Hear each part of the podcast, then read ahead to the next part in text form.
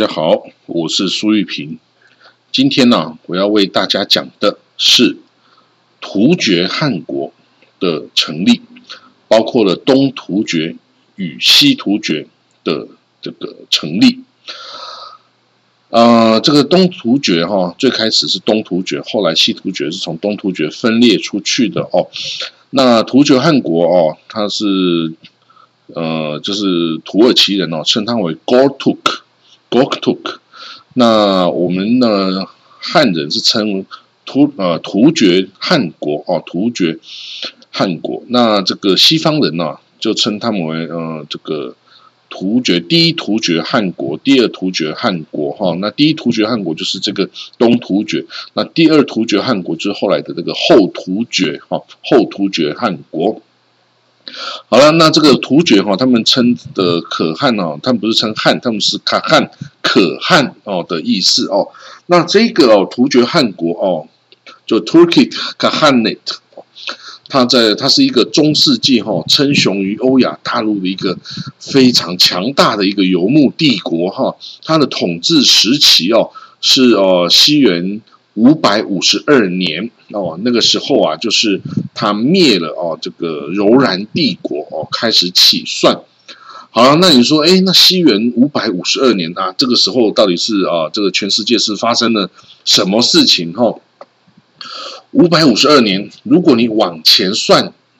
呃，五百五十往前算二十年，五百三十二年，那个时候啊，中国的北方啊是北魏啊灭亡了哦，北魏就是哦鲜卑拓跋部啊建立拓跋鲜卑建立的这个大帝国啊，它分裂成了东魏和西魏哦两个这个国家哈，后来啊东魏西魏分别变成东呃这个。呃，北齐跟北周哦，北就西魏变成北周，东魏变成北齐哦。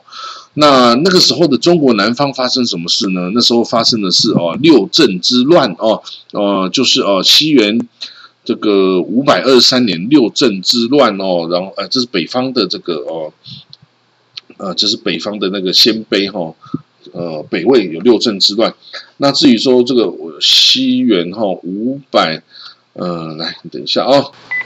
西元五百五十二年，哈，就是那一年，这个突厥汗国成立的时候啊，呃，王僧辩跟陈霸先攻下了建康，哦，打下了这个侯景，哦，侯景之乱的这个侯景，哈，侯景是个杰人，哈。那这个时候就是宋齐梁陈，哦，就是梁毁灭了啊，陈要建立的的时候，啊，这是中国南方。那到那在这个西方又发生什么事情？那西方啊，就是哦，东罗马帝国打败了东哥德哈，就查士丁尼大帝的时代哦，征服东哥德人，收复了意大利半岛跟这个西班牙的南部哈，所以那时候成立了这个查士丁尼这个大帝哦，查士丁尼的东罗马帝国的最鼎盛的时期哦，那个时候在东方的北边呢，就是哦，第一突厥汗国兴起的哦。嗯，这个第一突厥汗国哦兴起的时候哦，这个其实哦，这个从在北方哦那时候的呃，不管是柔然呐，还是这个北魏啊、北齐、北周，都是一直处于交战的哦，这个一直处于混乱交战的时代哦。那这个呃，他最先的这个。土门汉哦，这个土门汉建立的这个突厥汗国，就土门汉哦，跟他的弟弟哦，叫做士典密叶护哦，叶护是官称哦，那叫伊斯塔米亚古哦，他们两兄弟哈，这等于是其实是共同创建了这个突厥汗国哈，然后啊，在后来啊，一统。一统的这个北方哦，因为他首先打败了柔然，就占领了这个整个蒙古高原呐。那之后啊，又打下了啊其他的这些这个呃长城以北的啊这所有的势力哦，然后就一统这个北方哦。他甚至还西征到西边，一直到乌克兰这个地方哦，整个哦就跟这个。呃，蒙古西征哦，差不多的这个威力哈，那这个我后来都会来提到哦。那这个呃，突厥汗国哈，这个最最厉害的地方就是它的西征哦，它西征就是由这个呃创建者那个土门汉的弟弟士典密叶护哦来负责进行的哈。那有负有这个十万大军哦，一路平推过去哦。然后呢，就是到了乌克兰克里米亚之地哦，那等于是真的是有史以来第一个横跨欧亚的大帝国哈。那这个这个规模真的是直逼六百多年之后啊的这个蒙古西征哈，这个蒙古帝国哈。那可惜后来啊，因为这个突厥汗国内部争权啊非常的激烈啊。几乎随时都在内战哦，抢夺这个可汗之位哈，所以后来哦，他就被同样是突厥语族的这个回鹘啊，跟唐朝啊的联军哈，陆陆续续的消灭，然后先消灭了东突厥，再消灭了西突厥，后来在一起再消灭了这个后突厥汗国哈，所以这个回鹘哈跟唐朝联军同样就一起联军消灭了这三个。三消灭了三次这个突厥汗国哈，那这个这个回鹘其实也是突厥语系，那这个突厥汗国也是突厥语系，同一个语系的这个兄弟民族哈，却在这个哦，却跟这个汉人哦这个勾结哈，然后来把这个同样是突厥语族的的兄弟。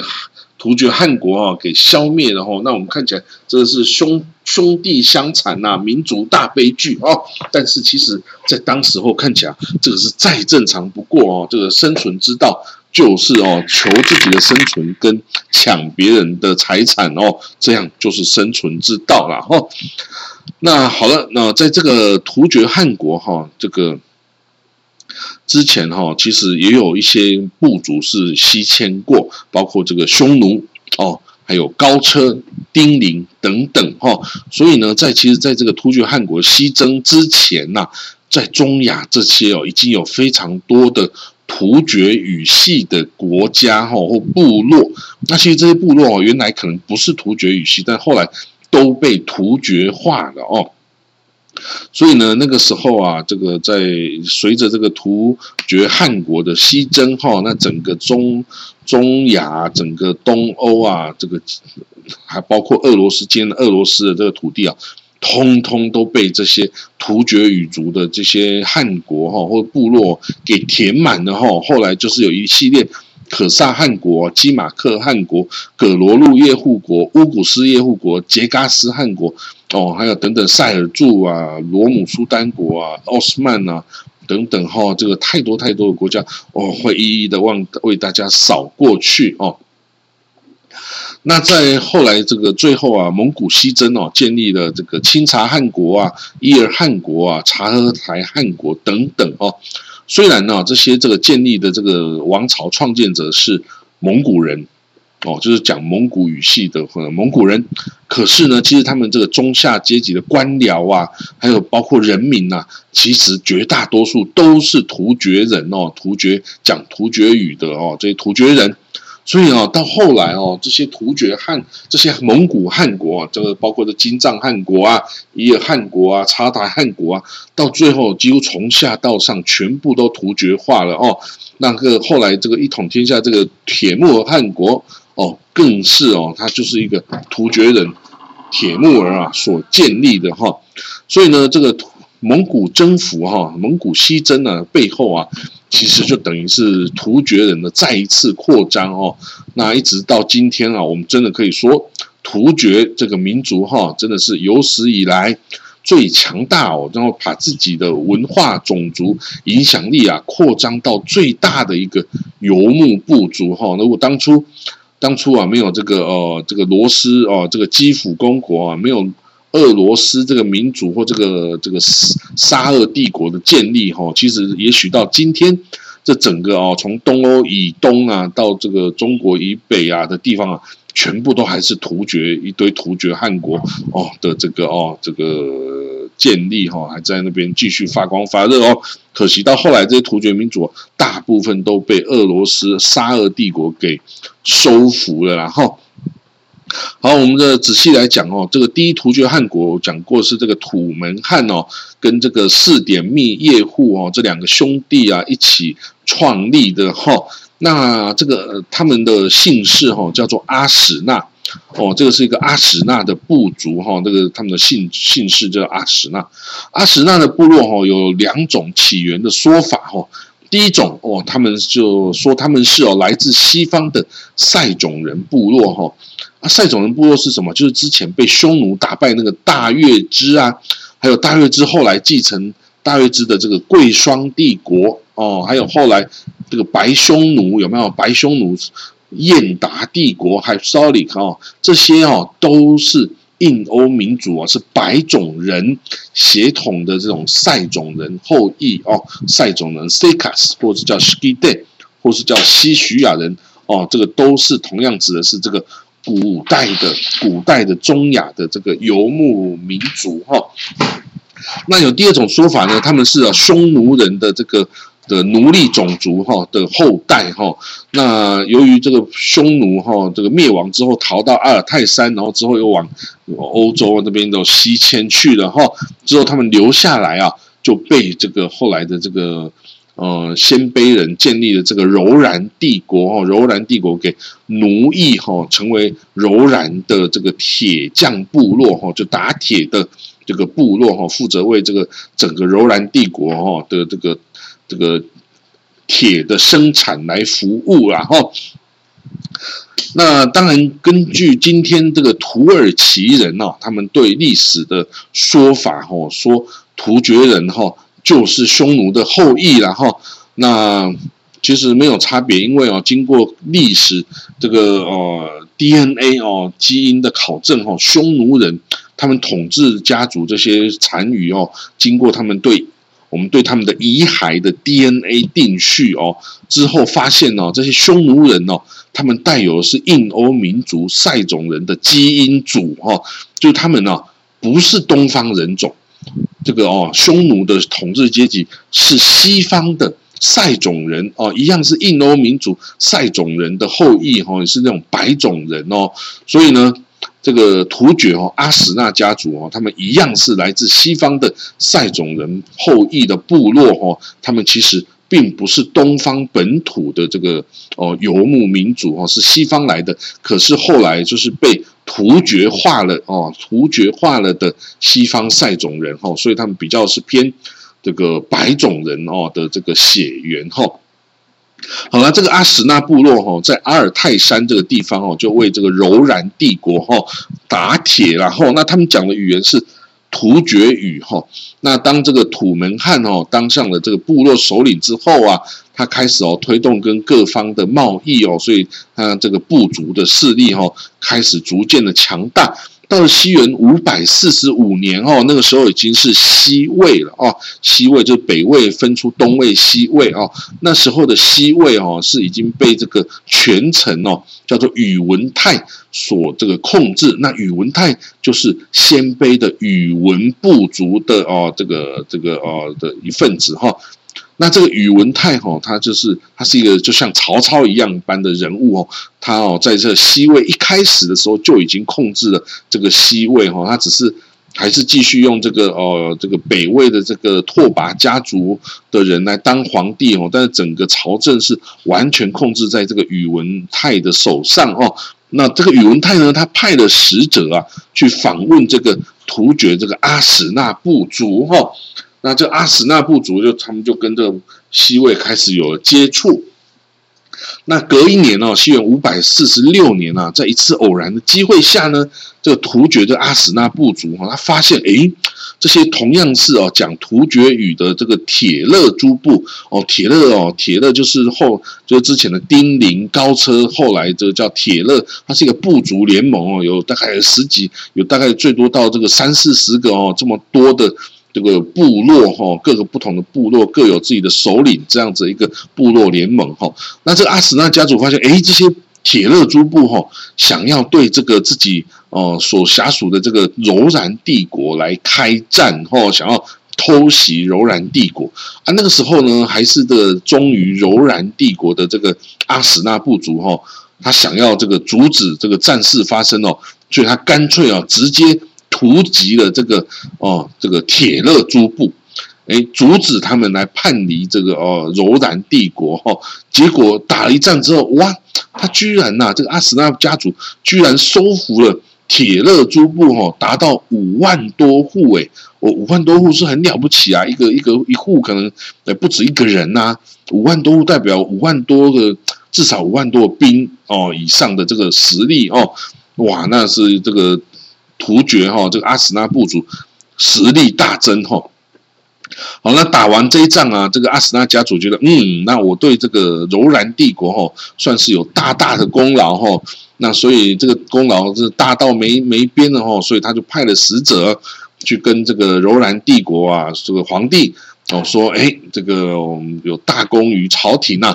那我们这个土门汉呐，这个想要迎娶帝国的公主哈，不知道是不是可以呀？结果呢，这个柔然皇帝啊，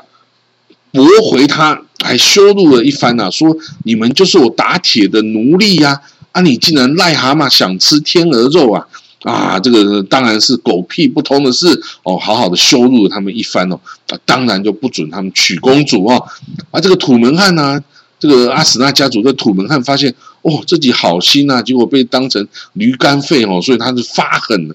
他就杀了这个柔然的使者哈，然后他派遣使者向这个西魏哈这个宇文家族要求娶公主哦，那隔年是西元五百四十七年，西魏的这个长乐公主啊，就下嫁给这个阿史那家族的土门汉。哦，再过了五年哈，这个土门汉。准备了的兵马哦，这个粮草都准备到齐了哦，他就命令自己的小弟哦，一四点密叶护伊斯塔密呃亚古四点密叶护啊留守他在阿尔泰山的老巢啊的土门汉呢，就亲自率军东征打柔然哦，就等于是叛变了，然后他属于是柔然的这个附属部族啊，结果他现在起来这个叛变了哈。他就击败了柔然的那个时候的可汗呐，叫做赤连头兵斗发可汗哦，这个头可汗的名字叫阿那贵啊，阿那归汗哈，阿那归汗。那他一战呢，就灭亡了当时候占据蒙古高原的这个柔然帝国哈啊，这个战场哦，据称是在今天的张家口附近哦。好了，这个哦。这个突厥哦，这个阿史那家族哦，他击败而且灭亡了柔然帝国之后啊，这个土门汉呐自封为伊利可汗哦，他改名从土土门汉呢改名叫伊利可汗哦，然后呢，他建就从此就建立这个突厥汗国哈，就西方称他是第一突厥汗国哈，First Turkey Khanate。那可是哈，一年之后哈，这个土门汉哎就过世了哈。那先他的儿子叫以袭季可汗哈接班，那这个以袭季可汗也是一个也是一个很会打仗的人哦，他他哦率兵哦继续追击这个柔然的末代可汗呐，叫邓叔子哦，这个末代可汗他彻彻底底的把柔然的势力哦给消除掉了哦，来然后呢他还向哦西魏哦西魏。这个赠送了五万匹良马哦，作为回报哦，因为他们是结盟共抗这个哦柔然的哦。那可是呢，这个第二第二任这个可汗呢，以奇迹可汗呢，接班不到一年哦，他就猝死了哈，他猝死。结果呢，就由他的这个伊利可汗的另外一个儿子叫木杆可汗来接任第三任的。的突厥可汗呐，那这个木杆可汗呢，就统治了将近二十年的时间哦。然后，那这个木杆可汗这个上任之后啊，他协助哈这个他的叔叔啊，就是四点密叶户哈来，他就指派了哈，指派他的叔叔四点密叶护开始做西征的这个大业哈。那西征哦，他除了这个。啊，四点密业户哦，他除了率领自己这个突厥本部兵马之外啊，他也这个哦，把这个铁勒诸部哈，这个要求他们派军随征哦，所以总共哦，这个突厥本部加上铁勒诸部，总共有十万大军哦，往西这个出征哈。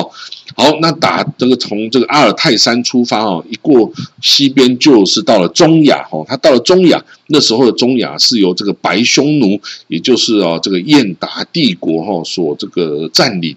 那时候燕达帝国也是一个非常强大的一个恶势力啊。它哦东边。哦，是打到这个哦，新疆的一大半都是他打下来的。那西边他是打了这个波斯萨珊哦，还当初还要求萨珊称臣哦，所以他这个曾打败过波斯萨珊。那北边啊、南边啊，这些更不是他的对手哦。所以这个白匈奴哈，燕达帝国是中亚一霸哈。那这个西这个叶呃士典密叶户的这个突厥大军呐。要打败这个燕达帝国，他也知道这个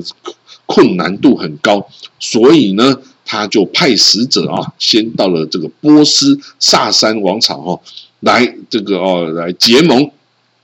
因为之前呢，波斯萨珊呢，就是呃跟这个。白匈奴这个燕达帝国交战失利哦，还这个称臣哦，所以非常的丢脸啊！这也很痛恨这些白匈奴哦，所以一看到这个西这个突厥哦来跟他那个交好，马上就同意啊，一起出兵夹击这个白匈奴燕达帝国哈。所以这个西突厥的西征军、突厥的西征军加上波斯萨珊的大军哦，两军南北夹击这个白匈奴燕达帝国哈。就把这个燕达帝国就给灭国了哈，那那是波斯萨珊跟这个这个突厥的西征部队啊，就一起瓜分了这个中亚的地盘哦，用这个哦这个阿姆河哈阿姆达亚哦阿姆河为界哦来瓜分了这个中亚的地盘哈。那呃此外呢，这个西征部队哈也打败了这个耶尼塞 Kirkis 哦，这个 Kirkis 就是吉尔吉斯人哦，就是当初。这个消灭了这个回鹘帝国哈，回鹘汗国在大概西元八百四十二年消灭了回鹘汗国的哦，这个这个哦，这个这个势力哈。好了，那这个呃，Kirkis 哈，那之后呢，这个第一突厥汗国哈，哎，其实还没有到那个地方啊，回鹘还没有还没有去，然后 这个弄错了哦，他没有击败哦，这个吉尔吉斯啊的这个 n a m e s a k Kirkis 哦。那他这个第一突厥汗国哈，他完全继承了这个柔然帝国的这个疆域哈，这个在高蒙古高原。那之后啊，迅速打下了中亚，然后再继续西征哈。因为他的西征的原因，就是他追击这个柔然帝国的余孽哈，就是到了欧洲这些柔然帝国余孽变成叫做阿瓦人哈，阿瓦人哦，所以这个突厥。突厥西征军哈，就从这个阿尔泰山一直往西追击到这个哦，这个呃乌克兰这个地方，哦，所以一直到乌克兰，哦，那这个西突厥哦，刚刚讲西突厥创立哈，这个西征军哈，到了这个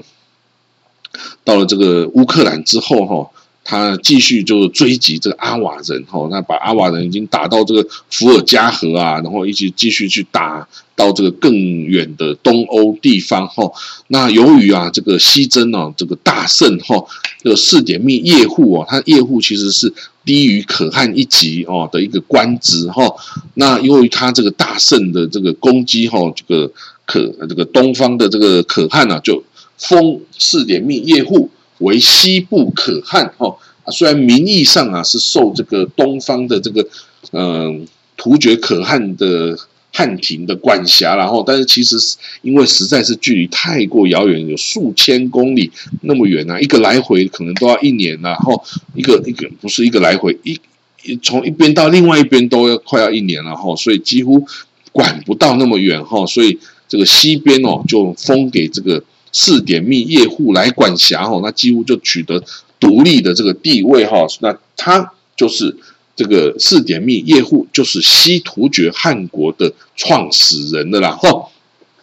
好了，那西突厥是在什么地方啊？他后来他在的地方啊，就是今天的南俄罗斯草原的地方哦，就是从这个哦呃这个高加索以北哦的，还有黑海以北，高加索以北。哦，还有里海以北的地方，通通都是西突厥的地盘哦，所以他已经接触到了东欧啊，以及这个中东的这个地方哦，所以呢，他一开始不是跟波斯萨珊一起消灭了这个白匈奴燕达帝国吗？可是呢，后来啊，因为萨珊波斯哦跟西突厥抢夺这个丝路贸易的这个利益哈，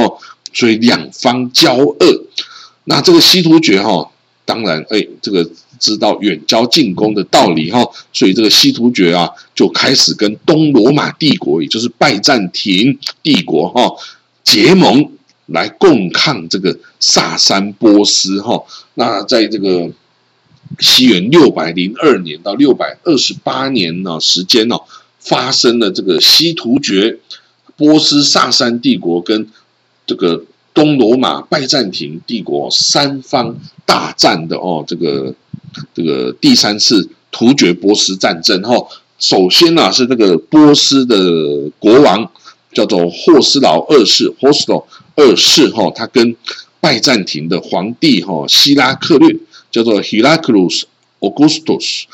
在这个交战哦，那他们因为那时候的波斯军队哦非常的强大哦，西元六百一十年的时候，波斯萨珊的军队是占领了美索不达比不美索不达比亚平原啊，就今天的伊拉克两河流域。也占领了高加索哦，就是乔治亚、亚美尼亚、亚塞拜然哦这这一块土地哦。那那个时候啊，这个波斯萨珊哦的六百一十一年的时候，还继续进军叙利亚跟安纳托利亚哦高原哦。那他在六七元六百一十三年攻陷了大马士革，在西元六百一十四年攻陷了耶路撒冷哦，在西元六百一十五年。打到了这个君士坦丁堡对岸的这个亚洲领土哦，所以呢，那个时候的这个拜占庭哦，几乎哦都快要整个沦陷了哈。那这个希拉克略这个拜占庭皇帝哦，几乎已经准备向波斯投降称臣了哈。但是后来啊，因为他实在不甘心，所以他跟当时候的这个哦呃东这个东正教的教会哦合作。由东由东正教的教会哦，这个出资哦，因为教会很有钱嘛，就拿出来这个金银财宝重整军备哈，然后啊，这个拜占庭皇帝啊，希拉克略也把女儿啊许嫁给当时候啊，唯一可以跟他一起来打波斯的势力，也就是西突厥的统叶护可汗哦，统叶护可汗哦，那时候在北方哦，他准备拉着。西突厥一起来跟波斯交战哈，所以他除了女儿嫁给这个西突厥可汗之外，还送了一大堆金银珠宝哈。然后这个西突厥可汗哦，就派了这个属部可萨部的叶护哈，叫摩诃舍摩诃萨，这个萨是一个哦，这个官称哦，就像叶护这样子哦，是更低一层的这个哦呃统兵官哈，就派他出兵。进攻波斯哈，牵制了波斯的军力哈，所以那个拜占庭军队哦，就在西元六百二十七年，在尼尼维这个城市哦，大败这个波斯军哈，那取胜哈。但是哦，这个长久的战争哈，让这个拜占庭跟这个波斯萨珊王朝哦。都浪费了大量的国力哈，两国都几乎是啊财政破产哦，也没有钱去抚恤这个伤亡的士兵，也没有力去征召更多的士兵保卫国家哈。那这样子的这个后果，就是等到这个伊斯兰先知哦，Muhammad 创立的这个伊斯兰教啊，那西元六百二三十二年哦开始兴起哦，那之后他建立阿拉伯帝国之后呢，就迅速的。领军击败了拜占庭跟萨珊波斯，哈，那很快就把萨珊波斯给整个亡灭亡了，哈。那这个此外呢，在这个北边哦，也派了这个大军，哦，把这个拜占庭的这个大军，哦，这个整个的击败，所以拜占庭军哦，很快就这个撤出了这个东地中海的这些地方，哦。那就整个 Levant，就是所谓的叙利亚啊、呃、黎巴嫩啊、这个以色列啦这块约旦呐这块土地哦，很快就被阿拉伯人全部打下来了哈。那这个波斯这个萨珊王朝也很快就在西元六百五十一年就被阿拉伯帝国给灭亡了哈。所以这个原本是波斯萨珊、呃拜占庭跟西突厥三方来这个交这个对峙的这种状态啊，突然冒起一个阿拉伯帝国哦，就迅速的把这个哦这个局势啊整个都扭转哦。好了，在西突厥啊，这个统叶护可汗呐，他是西元六百二十八年就死了之后啊，这个西突厥内部就陷入了这个贵族互相争权夺利的这种状态，然后那这个西元六百五十一年哈，这个呃阿史那赫鲁哈，这个西突厥阿史那赫鲁哈，就自立为可汗哈，然后到东方跟这个唐朝也交战哈，所以。这个西突厥汗国哈，它很特别，它的特别点是，它虽然哦，整个这个国的中心重心哦是在西方哦，这个我说的欧南俄平原这个地方啊，整个呃一直到乌克兰哦，乌克兰，然后到今天的俄罗斯，一直到这个中亚哈，这个都是它的地盘呐。可是它把自己的汉庭哦，是设在这个东边的碎叶城这里哦，在东边这个吉尔吉斯，今天的吉尔吉斯这个地方哦，所以呢，这个所以这就让这个唐朝抓到这个机会哦，在西元六百五十七年呢，唐朝大军大将军哦苏定方哦，就率军讨西域哦，就打到这个西突厥的这个的这个汉庭哦，就跟这个回纥。回纥的人哈一起打，哦，这个突厥，结果呢就俘获了这个阿史那赫鲁那时候的沙波罗可汗哦，就西突厥的可汗哦，所以造成了西突厥汗国灭亡的这个命运哈啊，但是哈这个西突厥虽然他的汉庭哦被唐朝给攻灭了哦，他的可汗也被这个哦被抓去了哦俘虏了。可是哈，他这个整个西突厥在中亚，在这个欧洲平原哦，这个俄罗斯平原跟这个高加索地区这些地方哦的突厥势力是没有消失的哈，而是开始陆陆续续成立了更多的这个哦突厥语系的汉国哈。那这些我就会在之后的章节再跟大家解释。所以我今天讲的是东突厥的崛起。西突厥的崛起跟毁灭，哈，那下一章节我就要讲东西突厥跟后突厥汗国，哈，他们跟这个唐朝之间的呃和平与战争，哦，那我们就下一次见了，好，拜拜。